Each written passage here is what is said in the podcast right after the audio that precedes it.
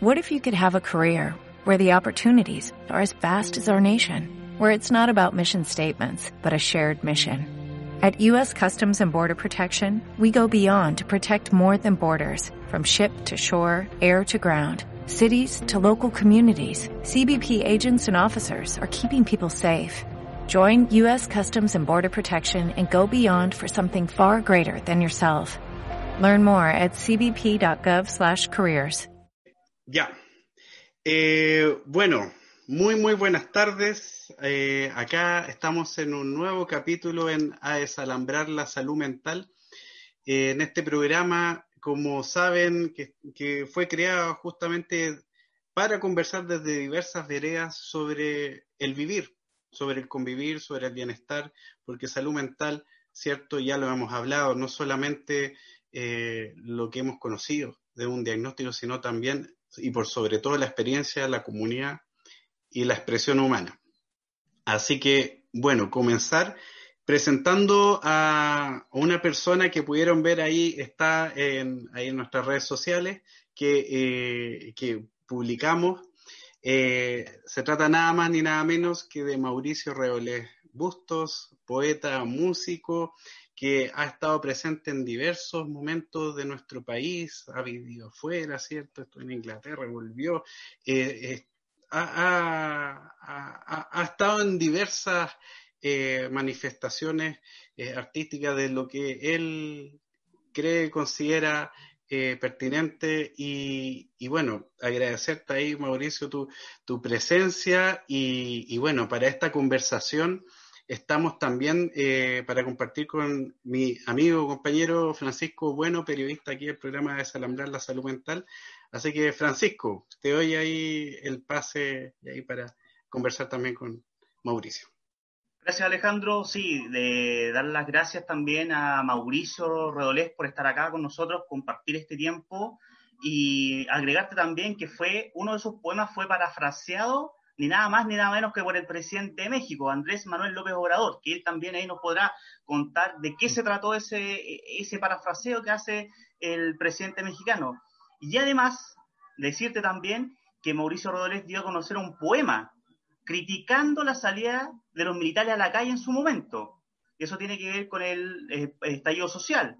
Y también ahí en el poema mismo hace una destaca la frustración que hay en ciertos sectores de nuestra ciudadanía. Así que Mauricio Redolés, te agradezco, muchas gracias también por estar acá, como te lo he dicho, lo conversamos anteriormente, y partir esta entrevista, esta conversación, más que, no, más que todo entre amigos, preguntándote cuál es la reflexión que haces tú con respecto a esta situación actual en medio de esta pandemia, la cual ha generado una grave crisis sanitaria, económica y social también, y tu punto de vista. Bueno, eh, Primero, es algo inesperado, no está a la altura de que cayera un meteorito o, hubiera un gran terremoto en todo el planeta, un, terremoto silencioso, y que de una forma u otra eh, hemos tenido que aprender a sobrellevarlo, en donde las naciones los países de todo el mundo han buscado diferentes soluciones y, ninguna de ellas detiene la muerte. Si puede morigerarla tal vez, si puede por circunstancias, vaya a saber uno de qué tipo en algunos países ha ido, le ha ido mejor que en otros. Se habla del modelo sueco, del modelo uruguayo, del modelo neozelandés. Eh, obviamente que los chilenos tan agrandados que somos también hemos querido meternos, pero acá ha habido un mal manejo de la pandemia, eso es indudable. Es absolutamente propio de los tres chiflados, eh, cómo se ha manejado el Ministerio de la Salud y el gobierno de Piñera, eh, con órdenes eh, absolutamente contradictorias, inconexas, que continúan hoy en día, eh, dejando, y con mucho clasismo, no olvidemos el clasismo, Chile es un país con una desigualdad enorme, con un ministro de salud que se sorprende que la gente sea tan pobre. Vale decir, un desastre total ha sido Chile. Eh, evidentemente que estos fenómenos dejan en claro las debilidades y la fortaleza de los países. Yo creo que Chile la gran fortaleza que tiene ha sido la solidaridad real, no la solidaridad de las teletones ni de Mario Kreuzberger, digo la solidaridad entre los pobres, entre los sectores más necesitados, de las ollas comunes, de la visita a los postrados, del gran rol que han cumplido muchos y muchas trabajadores y trabajadoras de la salud. Eh, este, vale decir, aquí vamos en esta, en esta ola de pandemia, eh, resistiendo como país, esperando que esto termine a nivel planetario y deseando que no muera más gente, que, que de alguna manera u otra nos podamos cuidar, porque si no nos cuidamos nosotros, no nos va a cuidar eh, el Estado ni el gobierno. Y para cuidarnos nosotros, hoy día escuchaba un, un salubrista español que le hablaba justamente a Chile, decía, no olviden las tres M's, porque cuando se olvidan las tres M es cuando queda la escoba. Eh, la M de mascarilla, la M de metros de distancia, distancia social, mm. y la M de manos del lavado de manos. Yo creo que es muy importante mantener esa, esa, esa política del cuidado. Eh, muchas veces eh, uno mismo se da cuenta que no, no, se respeta, eh, no se respeta por autoridades, no se respeta como un mal ejemplo de las autoridades y uno después puede ver en las calles, en las noches, los reportajes que se hacen de gente tomando las plazas. La verdad es que se le, en algunos sectores se toma con, con poca, con poca seriedad este problema. Eh, es de esperar de que no mute el virus, porque allí sí que el problema va a ser mayor. Claro, perdón. Sí, dime. Eh, claro, ese es el miedo que ahora hay con respecto a este plan de fondearte en tu casa y ahora es el miedo que hay que haya una un nuevo aumento exponencial con respecto a o contagios de COVID. Además que en Chile no se puede hablar de rebrote porque el brote nunca terminó.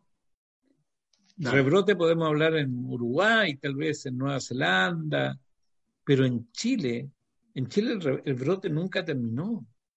Por lo tanto, con más voluntad y con más oportunismo político, se empezó a hablar de la leve mejoría, se empezó a hablar del, del mejoramiento paso a paso, y la verdad es que eso ha llevado en que situaciones como en Punta Arena, en Biobío, en Calama, eh, esta cuestión va en aumento. Entonces, tenemos que tomarlo como nosotros como país somos un organismo, un solo organismo, no somos varios organismos.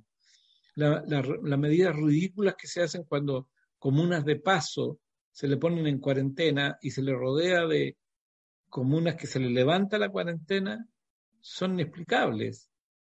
La tosudez del gobierno de, Piñera, la tosudez de un verdadero Pinochet revivido, que era la figura de Mañalich, eh, la tosudez del doctor eh, París, eh, de ponerse a pelear con, con organismos que denuncian situaciones irregulares, los negociados de Arturo Zúñiga, la poca seriedad de Paula Daza. O sea, estamos en manos de, de, gente insensata, si esa es la verdad. Y eso es preocupante. Eh, yo creo que es necesario pensar mejor cómo elegir a nuestros gobernantes.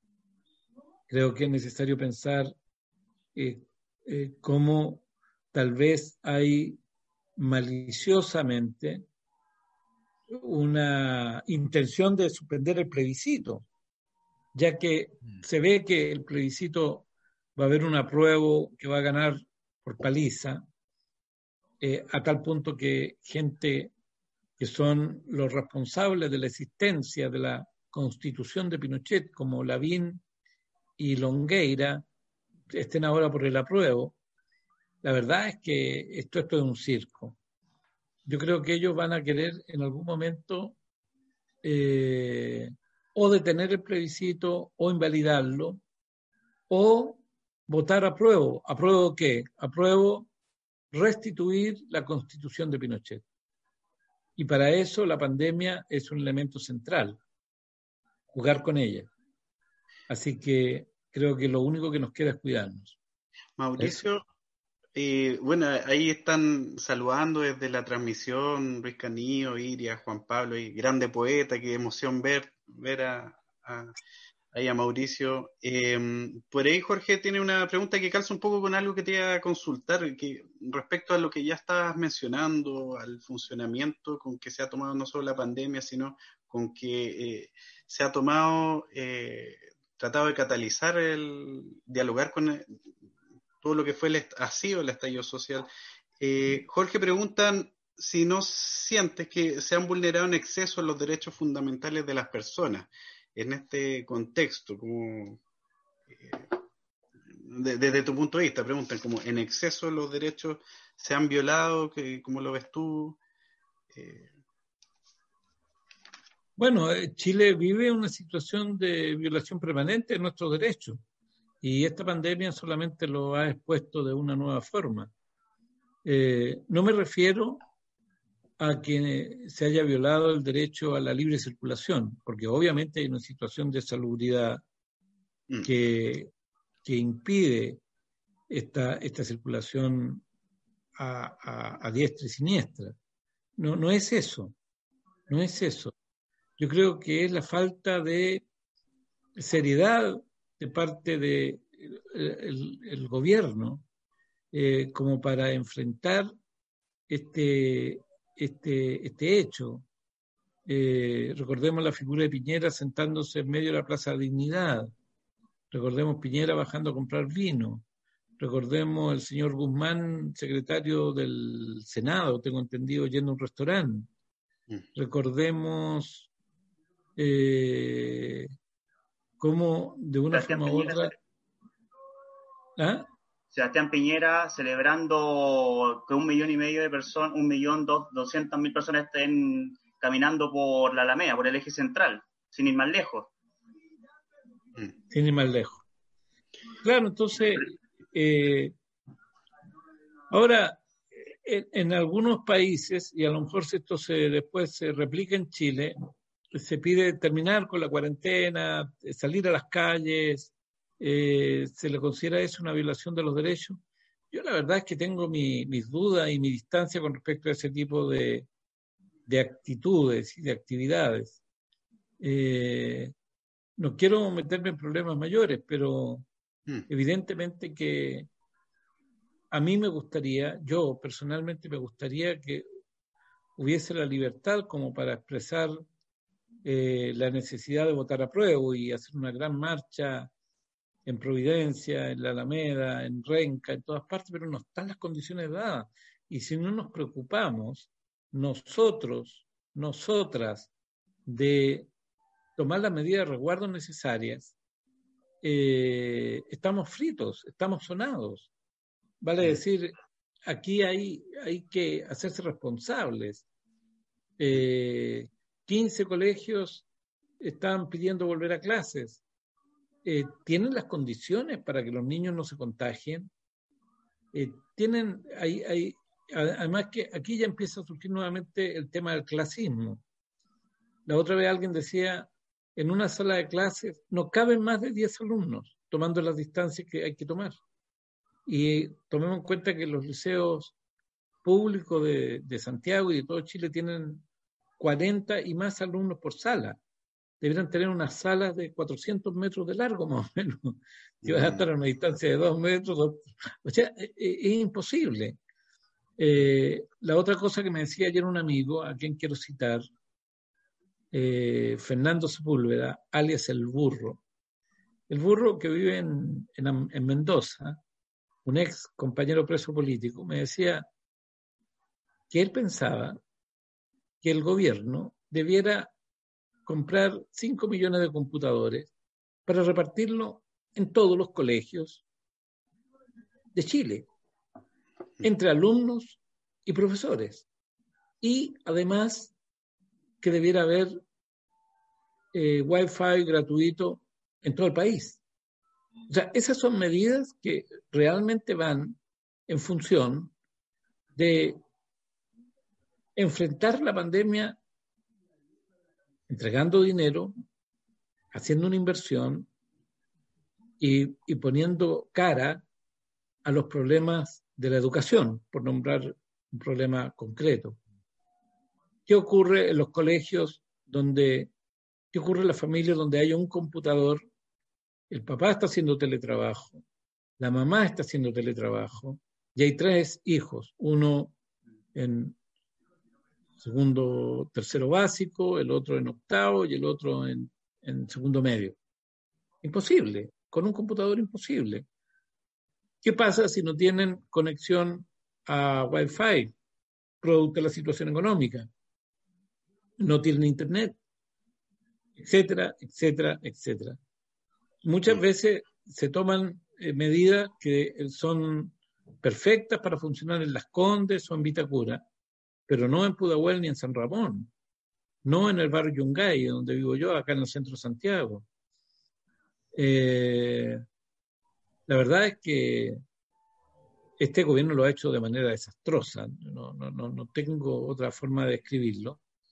Y, y, en muchas ocasiones me he dado cuenta que la, la, la generosidad de los sectores más desposeídos, en visitar a los ancianos, en visitar a, las familias más, necesitadas, a los postrados, a las postradas, hacen que, que, este país siga sobreviviendo, siga existiendo.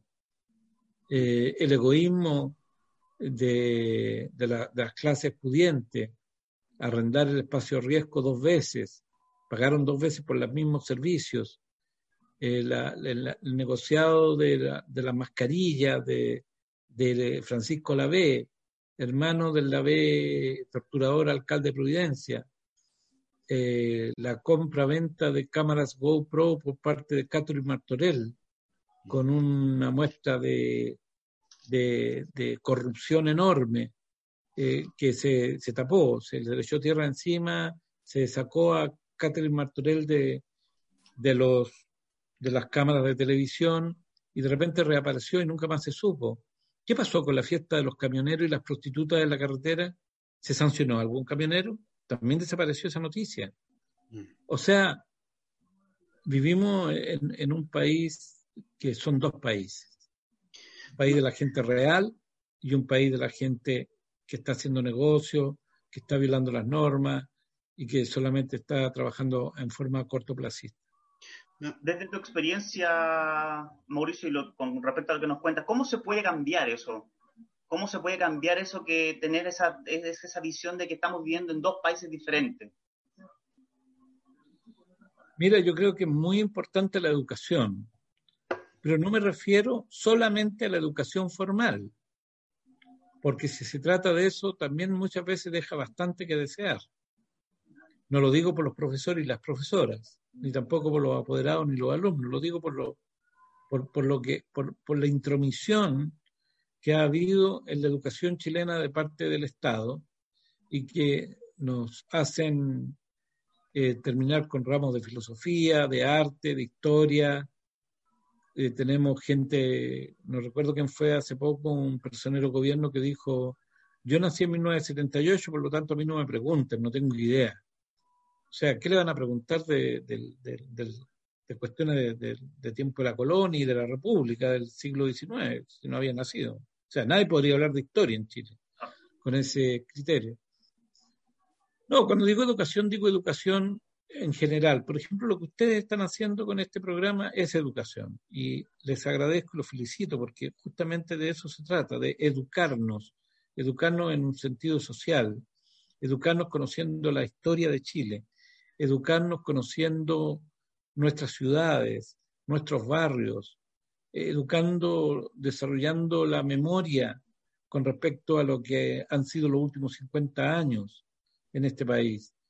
Educarnos cuando en la televisión muchas veces nos pintan el mundo de Bill Pap y no se toma en cuenta eh, cómo este,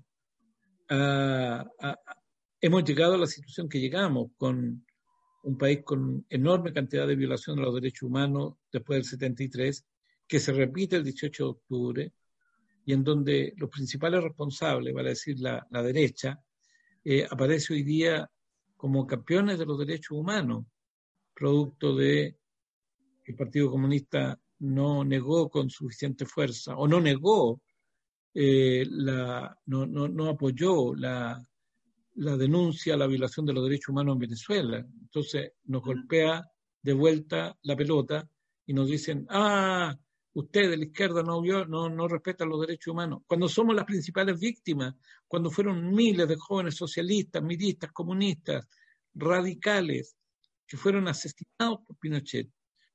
Nosotros siendo las víctimas de, de eso. Entonces cuando hablo de educación hablo de eso.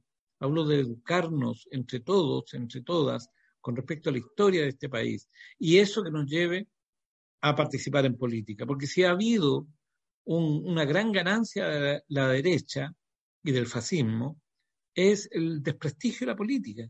Y en el desprestigio de la política ha habido gente nefasta de parte de la así llamada izquierda o centroizquierda, como, como José Miguel Insulza, que va a rescatar a Pinochet a Londres, el principal responsable de la violación de derechos humanos gente nefasta. No voy a hablar de, del, político más honrado de la política chilena, como se autocalificó eh, Pablo Longueira.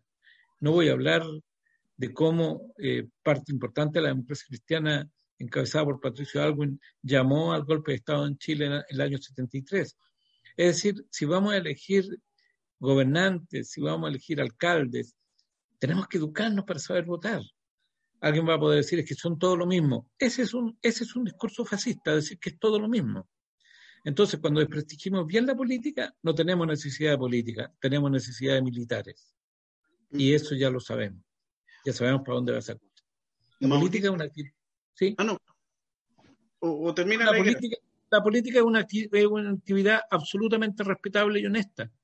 Y por lo tanto hay que lograr encantar a la gente con la política encantar a los jóvenes con la política, que entiendan la política, porque muchas veces no se entiende la política.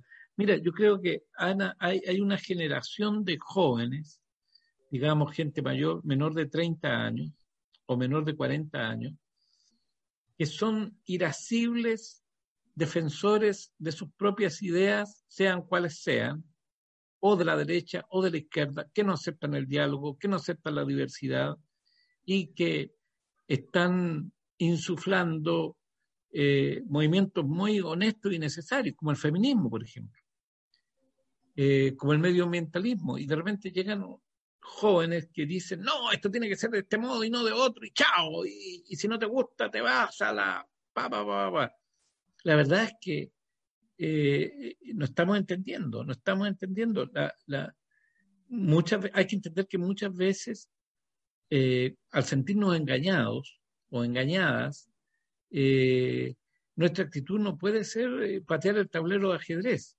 sino que denunciar a quienes nos engañaron, escucharlos y seguir adelante. Este, este, este, plebiscito, recordemos que este plebiscito nace de una cocina, como se denomina en política, la cocina de noviembre del 2019 Entendamos eso, entendamos eso. Y en tanto cocina, lo más probable es que la derecha no quiere que cambie nada. no quiere que cambie el sistema de AFP, no quiere que cambie la, educación, no quiere que cambie la salud, no quiere que cambie la protección eh, y el usufructo para Chile de las riquezas básicas.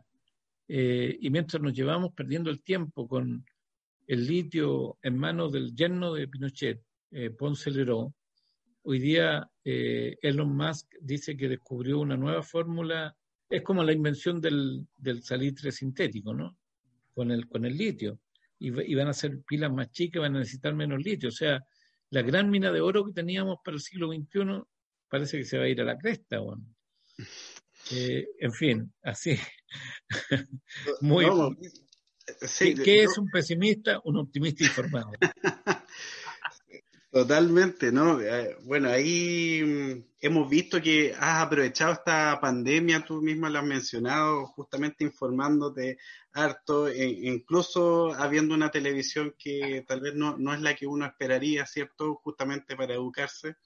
Y en, en tal sentido, yo quisiera eh, tomar un poco una, una expresión que tú dijiste eh, como antes de comenzar la transmisión, en la conversa ahí previa que teníamos, y que mencionaste como la poesía nos salva. Lo, lo, lo, como esta, esta, forma o este efecto que tiene la poesía de salvarnos. Y, y, me quedo pensando en este título que tiene el disco que, que estás preparando, ¿cierto? El, el Quiero seguir continuando, ¿cierto?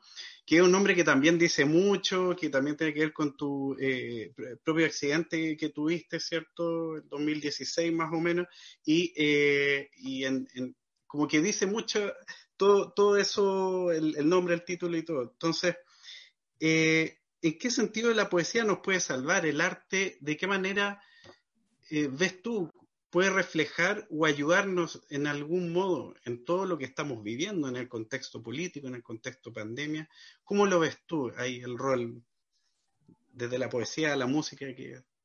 ¿Cómo lo ves? Bueno, aprovecho tu pregunta, Alejandro, para pasar avisos comerciales. Adelante, ¿no? El primero es de que estoy por una idea de mi compañera comencé a hacer un programa en Facebook eh, en, el mes de mayo. Eh, hoy en día es un programa que sale entre 10 y 10 y media más o menos en mi fanpage de Facebook, Mauricio Rodolfo Bustos, todas las noches, lo que ha sido una, una manera de, estar eh, compartiendo conversaciones. Hemos llegado a tener 11.000 visualizaciones algunos programas, otras veces hemos tenido 300, nunca ha bajado a 300. Es, un, es un gran, una gran ventana para estar comunicándonos con la gente y hablando, entre otras cosas, de poesía, de poesía, de cultura, de arte. Ayer estuvimos conversando con la viuda del Premio Nacional de Literatura José Miguel Varas, Iris Largo Farías, y hermana de René Largo Farías, el gran hombre que genera todo este movimiento de la nueva canción chilena. Eh, ese es un aviso. El segundo aviso es el disco Quiero seguir continuando. Llamar a todos y a todas a que por favor se suscriban en el canal de YouTube porque de Mauricio Rodolés, porque es allí donde estamos, eh, estamos eh, difundiendo nuestra música del próximo disco. Ya tenemos el single de San Pedro, que tiene un videoclip, canción que canto con Francisco Sasso del Grupo Congreso. Tenemos el, tenemos el videoclip de Love in Vain, Amor en Vano, un viejo blues de Robert Johnson, que canto acompañado de Greta Greda y Emilio Santana, dos jóvenes folcloristas, cultores del folclore más consecuente y puro que ellos van a recolectar canciones a San Fabián de Alico, se van por los cerros para adentro, una gente extraordinaria. Ellos me acompañan en el Love in Vain y a la vez que tocamos el blues, después tocamos una tonada que se llama Amor por las Puras y que es una traducción al chileno de ese mm. blues. Ahora el 4 de noviembre a las 000 horas, no, al 4 de octubre, o sea, en unos días más, va a aparecer en, eh, en YouTube el tema o espelho, que es el espejo en portugués. En portugués, Lisboeta, de Portugal, de Lisboa. Eh, cantado por una muy talentosa amiga portuguesa que vive en, Santiago, Eunice Macedo, y letra traducida por una poeta portuguesa que vive en Santiago, Claudia Carracha. Luego, eh, avisar de que en Mauricio Rodolés producciones gmail.com tengo abiertas las inscripciones para tres talleres que estoy haciendo. Un taller de poesía, un taller de canciones para aprender a hacer canciones y un taller para reparar canciones, taller de reparación de canciones. Estos dos últimos talleres los hago con un muy talentoso músico de Valparaíso, Takuri Tricot, quien está eh, permanentemente eh, entregando ideas sobre los acordes, las armonías, las cadencias dentro de, las canciones que nos presentan eh, los autores que quieren reparar sus canciones. Ahora, dicho este pequeño paréntesis comercial, quiero decir algo que de alguna manera responde la pregunta, la invitación a conversar la gente que ha escrito, la gente que ha llegado a los talleres, está escribiendo mucha poesía y muy buena poesía. Y es una muy buena válvula de escape para nuestras tensiones, para nuestras angustias, para, para, para, el momento que estamos viviendo. Eh, el otro día en mi programa, eh, Mauricio Rodolés informa y comenta estuve leyendo algunos textos de ellos. Son textos de jóvenes eh, y, no tan jóvenes a veces, que hablan de, la vida diaria, hablan de, estar encerrados, pero con optimismo, con fe, con confianza en que de esto vamos a salir, estamos saliendo de una forma u otra. Eh, yo quiero invitarlos, invitarlas a que vuelquen eh, con sus hijos, con sus hijas, vuelquen eh, algún espacio de tiempo todos los días a, la creatividad artística, ya sea como espectadores o lectores, ver una buena película, ver, leer una buena novela, un buen libro, eh, y también atreverse a escribir, atreverse a cantar, a componer, a pintar, a dibujar. El arte en general es, diría yo, una forma de acceder a, una dimensión de, nuestra realidad que es eh, de alguna forma más placentera. Eh, aunque no necesariamente siempre sea así, solamente hay que ver el grito, la pintura del grito de Munch, por ejemplo, para darse cuenta que, que Munch no lo estaba pasando muy bien cuando pintó. Tal cual. Tal cual. Pero, pero me dio la atención que se haya sacado ese famoso Munch con ese, con ese grito. Ah. Eh, hay que, hay que, de, una manera u otra hay que darle. Fíjate que el video de El Espejo, que va a estar, repito, el 4 de octubre liberado, lo hizo un amigo mío, a quien quiero saludar con mucho cariño, René Dávila, un cineasta. Lo hizo él solo, arrendó un salón en el edificio en que vive, compró unas cortinas negras. Otro amigo, a quien también agradezco, Face Machini, llevó a la cantante, a la Eunice, desde su casa hasta este edificio, hicieron el hicieron las tomas de imágenes. Yo veo ese, ese, ese, ese, ese videoclip hecho con todas estas restricciones de una hermosura, de una sobriedad, de una inteligencia sublime. Estoy muy contento. Estoy muy contento de esa solidaridad. Esa es otra cosa. ¿eh? Mm. Eh, eh, cómo, cómo, el arte puede desarrollar la solidaridad también cómo estamos, cómo debemos todos y todas preocuparnos. Eh, yo estoy preocupado por un amigo que no terminó su carrera y no la terminó, vaya a saber uno por qué, ya ese sería un tema para un psicólogo, un psiquiatra, no sé, pero le falta la nada por terminar y yo le ruego todos los días que la termine. Estoy tratando de, contactar al director de la carrera donde él estudia y le digo, por favor, termina tu carrera.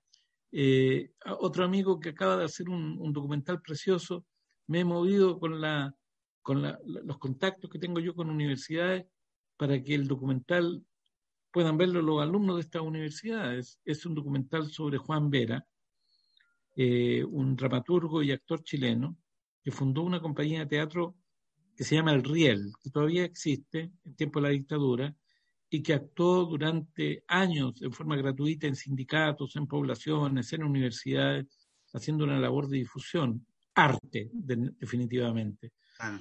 Eh, yo creo que muchas veces el mercado ha arrinconado el arte en una especie de, commodity, de, mercancía para ser comprada o vendida.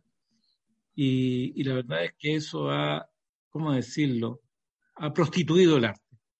Yo creo que, lo decía el otro día, creo que, por ejemplo, eh, esta famosa jornada de Teatro Nil es un negociado de gente que no tiene ningún ambague en recurrir a BHP Billington, a los que se llevan las riquezas de este país, ayudan a lavarles la imagen y, claro, es una fuente de trabajo para, para actores, es lamentable, pero a eso nos ha llevado el mercado. Yo creo que hay que desafiarlo. ¿Cómo? Bueno, olvídense de que, eh, de, que, tenga, de que tenga mucho público el, Teatro Mil. Denunciamos cómo BHP Billington eh, ha financiado, no voy a dar nombres porque la verdad es que para meterse en, puros líos, pero ha financiado intelectuales, ha financiado programas de televisión, eh, eh, nosotros tenemos que hacer un arte independiente, tenemos que hacer un arte soberano, tenemos que hacer un arte para la gente, por la gente. Y estas redes, como Zoom, como Meet, como Facebook, deben ser las redes que nos permitan difundir con mucha propiedad y celeridad eh, estos trabajos. Un amigo que recién mencionaba, René Dávila, fue el director de fotografía de un, de un muy, muy buen documental, El viejo del poncho, dedicado a Gastón Sublet. Ah, creo, que tiene creo que tiene 150 mil visitas, una enormidad. ¿Tú crees que lo llamó el Mercurio para entrevistar a Villalba, el director, o a René Dávila, el director de fotografía? Nada y nunca lo van a llamar. Ni Canal 13, ni Canal 7, ni Canal 11. No los van a llamar. Pero sin embargo, para una película que yo he escuchado críticas que la hayan bastante mediocre, como Tengo Miedo Torero, y no es nada contra el MBL ni nada contra Castro, sino que sobre tal vez el director, quizás, no sé. Eh, oye, le han dado una propaganda y no alcanza a tener ni siquiera la mitad de las visitas del documental El Viejo del Poncho. Mm. Así es la vida, compañeros. Mm. Mauricio, Mauricio ahora que estamos con esta temática de la importancia que tiene el arte y la cultura, eh, antes que empezáramos la transmisión hablábamos un poquito de la música y que yo te había visto en alguna entrevista que habías mencionado que había sufrido una transformación la música en estos últimos 50 años. Preguntarte cuál es la importancia que tiene ahora, en este momento, dadas las circunstancias, la música para la gente.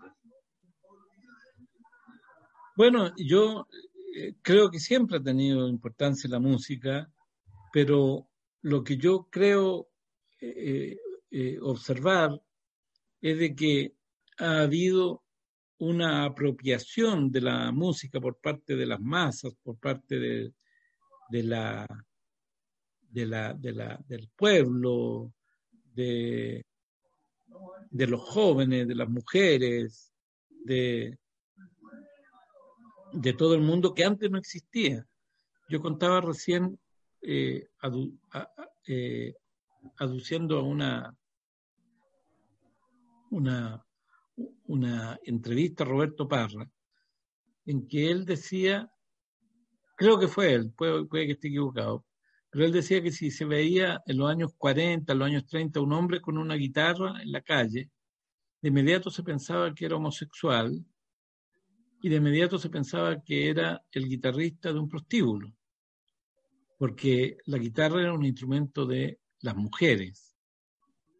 Imagínate con ese tipo de estigma poder llegar a hoy día en que miles y miles de jóvenes, hombres y mujeres tocan guitarra y no se le asocia necesariamente con la prostitución. Eh, en segundo lugar, vencer el complejo tan chileno este de, del pánico escénico. Yo me acuerdo que cuando joven, cuando yo nací en el año 53, hablo de los años 60, si tú tomabas una guitarra, te subías a un escenario, te silbaban, eh, te tiraban te, tiraban pullas, tallas, te decían que te las dabas de cantante, no de que eras cantante, te las dabas de, de compositor.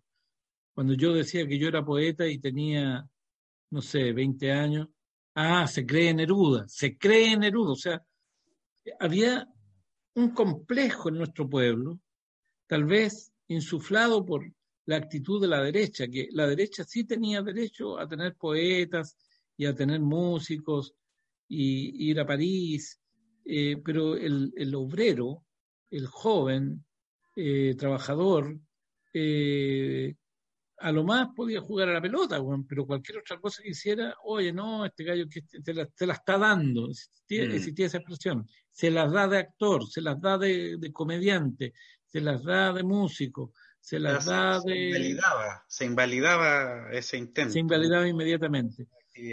Yo cuando volví a Chile, el año, 70, el año 85 yo volví a Chile, eh, recién los prisioneros estaban siendo reconocidos. Eh, existía una escena rockera muy, muy, muy eh, exigua. Solamente había rock en el gimnasio Lautaro, en la calle Euclides, paradero, paradero 2 de la Gran Avenida, y en el gimnasio Manuel Plaza, que estaba en Irarrázaval en la plaza eh, Egaña.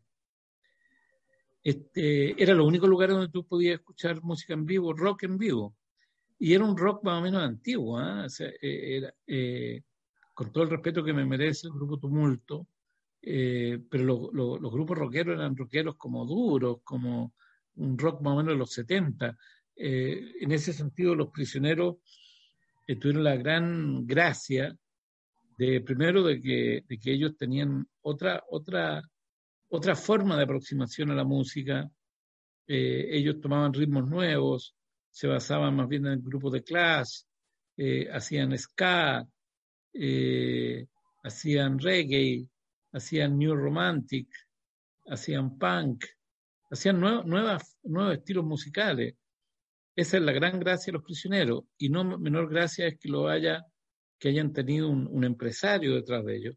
Si no hubiera estado Carlos Fonseca y la disquería Fusión, los prisioneros no serían conocidos ni en Chile ni en Latinoamérica. Fue gracias a Carlos Fonseca que los prisioneros fueron conocidos, porque él puso plata, puso recursos, compró instrumentos, arrendó teatro y eso produjo los prisioneros.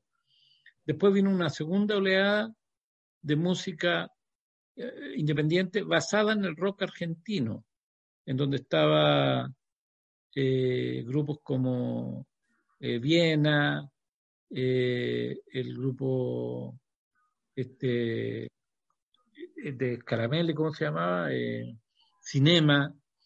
Mm. había otro grupo que se llamaba En Grupo. Eran más o menos malos, ¿ah? Y los prisioneros también eran malos. Yo nunca he sido admirador de los prisioneros. Aparato raro, aparato, aparato raro. Aparato raro. Oye, el, hijo del cantante Prato Raro ahora canta trap, creo. O sea, mira, yo saludo todo esto. Mi grupo son ellos mismos que grabó el disco Bello Barrio. Nunca es mencionado en ningún tipo de resumen de la música de los 80. Nunca es mencionado. ¿Por qué? Bueno, seguramente porque éramos de izquierda, seguramente porque cantábamos contra la explotación del cuerpo de la mujer denunciando la propaganda sexista, 40 años antes que lo hagan las feministas hoy día, ¿eh? lo digo y lo dice Marisol García. La primera canción feminista de Chile fue Cierto Espectáculo de Santiago de Chile. Y yo no lo hacía por ser un huevón muy lúcido, lo hacía porque había vivido en Inglaterra y cuando llego a este país me doy cuenta que así era la cuestión, o sea, eh, la, la, mujer era un de cambio solamente. Eh, lo hacía porque lo veía y lo vivía. eh, había estudiado sociología en The City University y había tenido el orgullo de haber sido alumno de una gran feminista, Michelle Barrett, una mujer en aquella época joven y marxista además, eh, en donde el análisis que hacía del feminismo y de las corrientes del feminismo estaba muy de acuerdo con una crítica social eh, al, capitalismo y al neoliberalismo. Este, entonces, tú ves cualquier resumen de la música de los 80, están Los Prisioneros, Aparato Raro, Escaramelli con eh, esos locos rayados y Bello Barrio con Mauricio Robles, jamás lo van a ver. El precio que tengo que pagar, el precio que tengo que pagar. Yo estoy claro, si el, el oficio de francotirador tiene sus costos y yo soy un francotirador. Ahí mm. estoy disparando y continúo disparando. Sí, hay, bueno, hay un, Sí, es que quizás fue un momento incómodo, siempre fue muy comentado como esta, este comentario que hiciste, por ejemplo, en este programa de televisión el de jueves en su momento.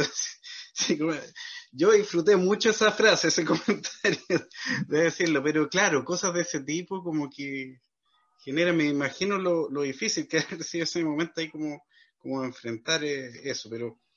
Eh, quizás me, voy por otra parte del arte aprovechando la conversación que tú citabas de ayer en tu canal, eh, José Miguel Varas. Habla un momento que tú dijiste, ojalá tener, acercarme a esa locura, algo así dijiste, a esa locura de José Miguel Varas.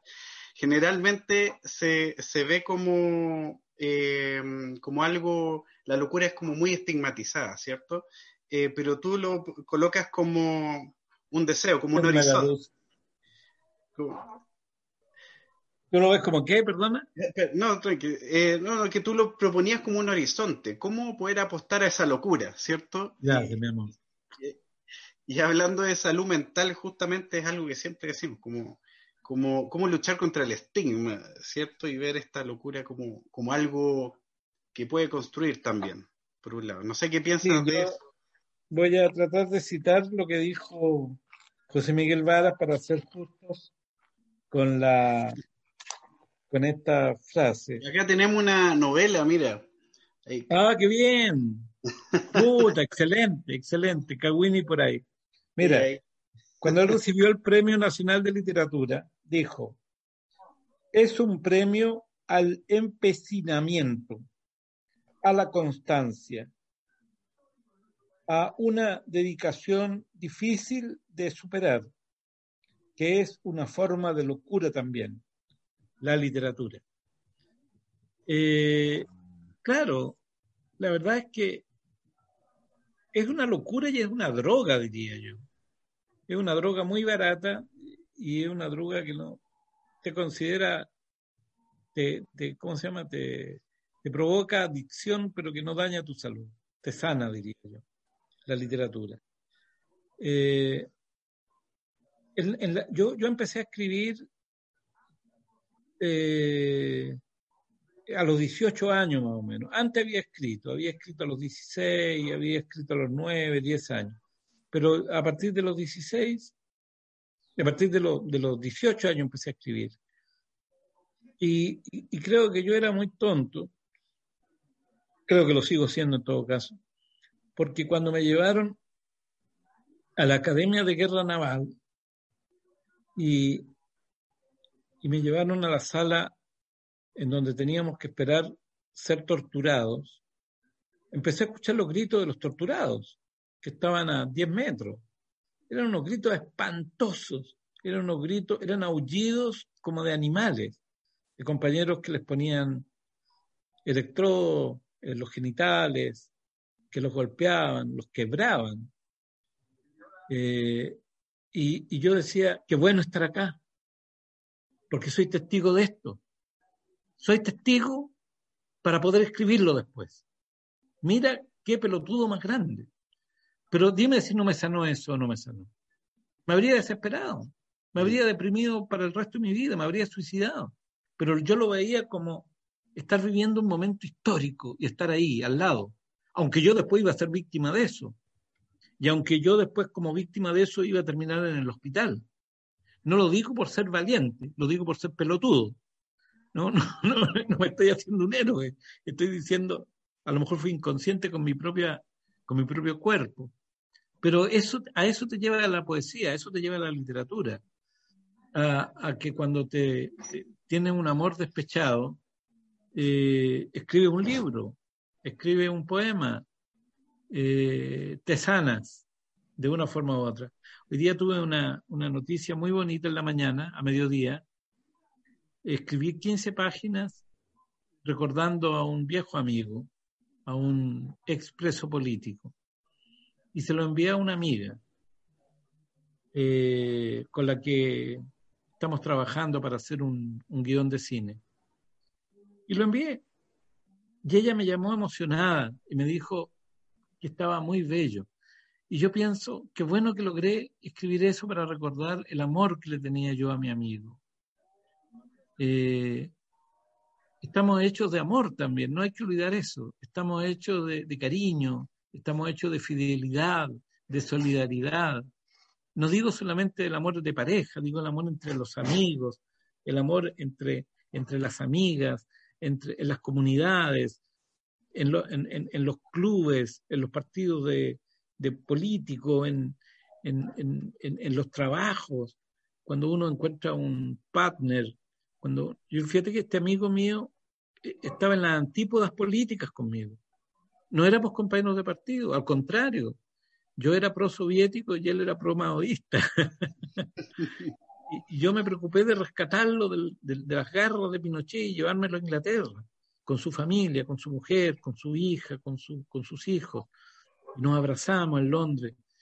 Eh, yo recuerdo eso con mucho cariño. Él murió hace unos años atrás y, y, lo he podido escribir. Entonces, imagínate, si no lo habría podido escribir, si no lo hubiese escrito, eh, mi hijo, mi hija, mis nietos no habrían sabido de, de, ese pedazo de mi vida, de mi amistad con José Manuel Valle Olivares, alias el Pepe Valle.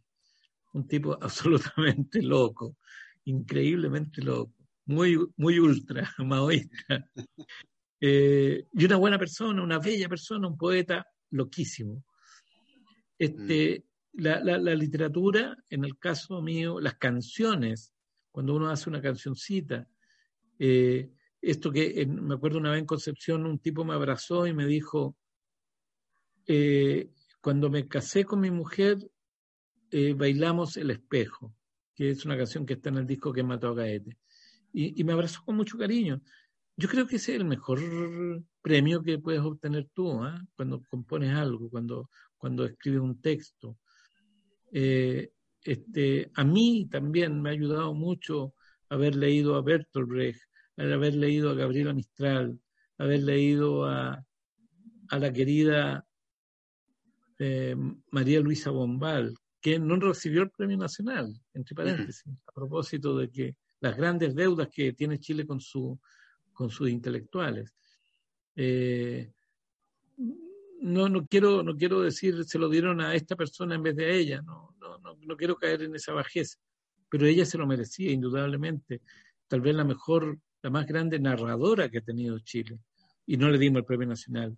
Y uno de los más grandes poetas, Patricio Mann, todavía no lo obtiene. Así que yo estoy iniciando ya la campaña para el año 2022, así que chiquillos, Acompáñenme. Estaremos apoyando. Claro, eh, tiene novelas impresionantes. Solamente se le conoce por sus canciones, pero tiene novelas traducidas al francés, traducidas en, en, Francia con premios y todo eso. Mm.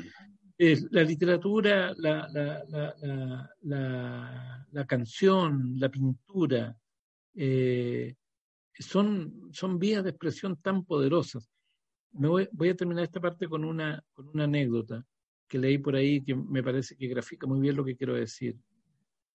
Cuando eh, en algún, no, sé, en Francia creo, eh, o en España, no sé, creo que estaba en Francia, Pablo Picasso, y había recién terminado eh, su pintura El Guernica, que es en homenaje a Guernica, un pueblo vasco que fue bombardeado por los nazis donde murieron muchos niños, mujeres, hombres, animales.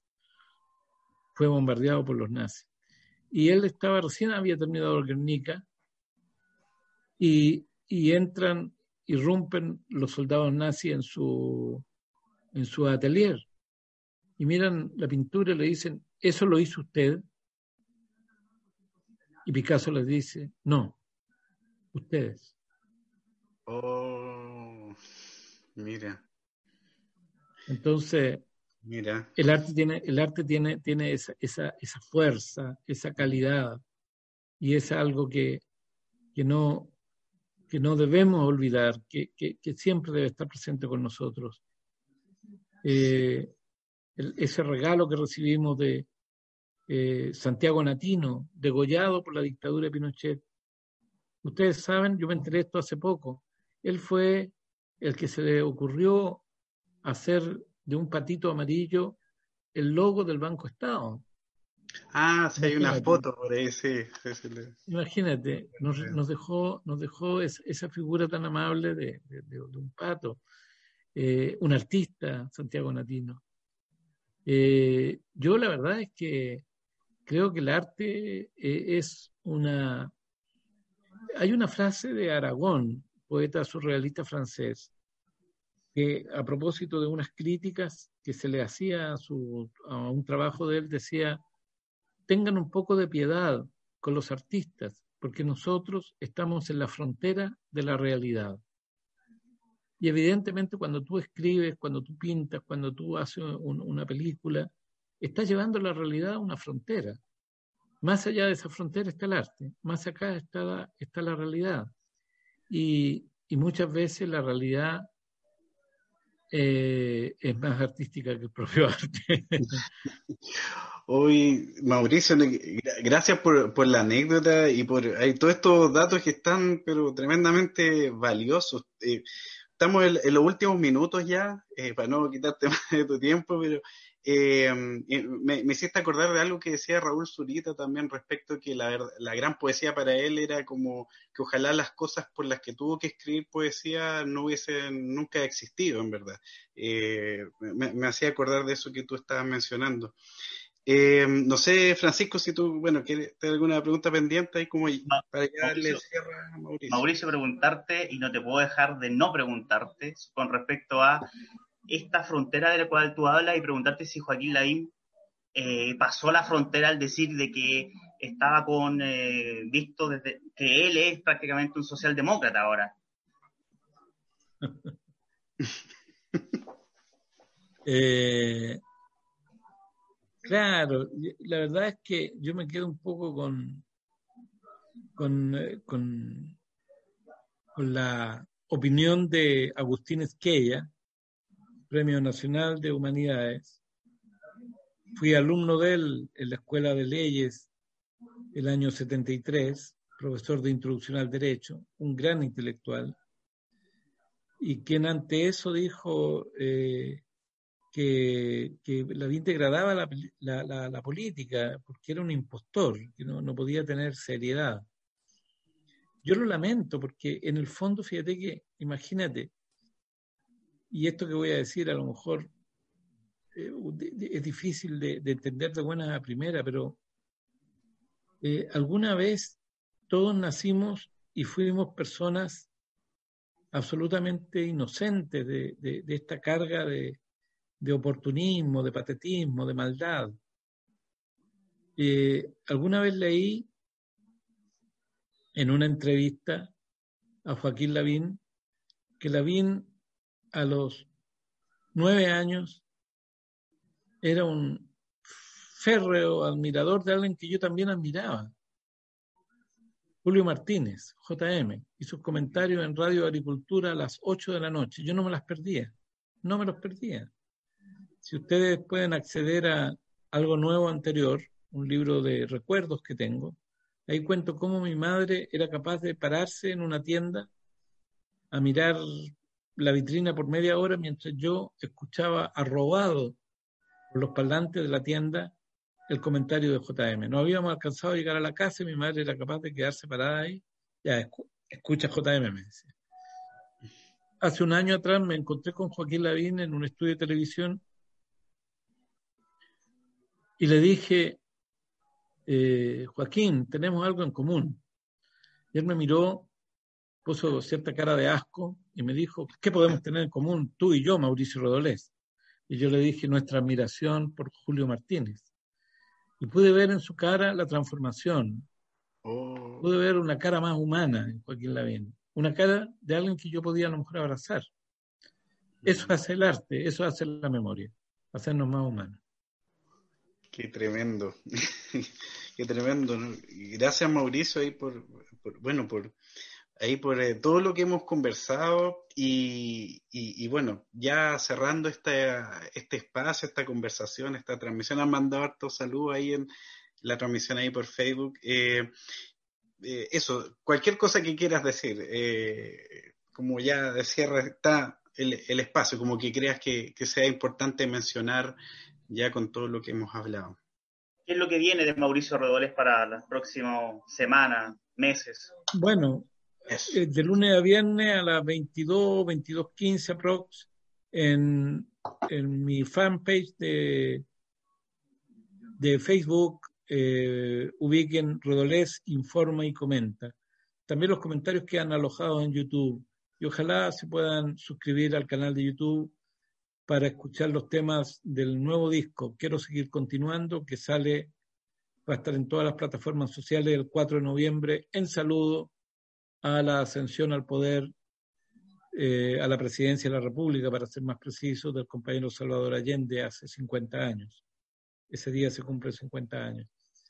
Y invitarlos, invitarlas a participar de los talleres que hago, eh, los de música con Tacurí y los de poesía que hago yo eh, los días sábados y domingos de octubre.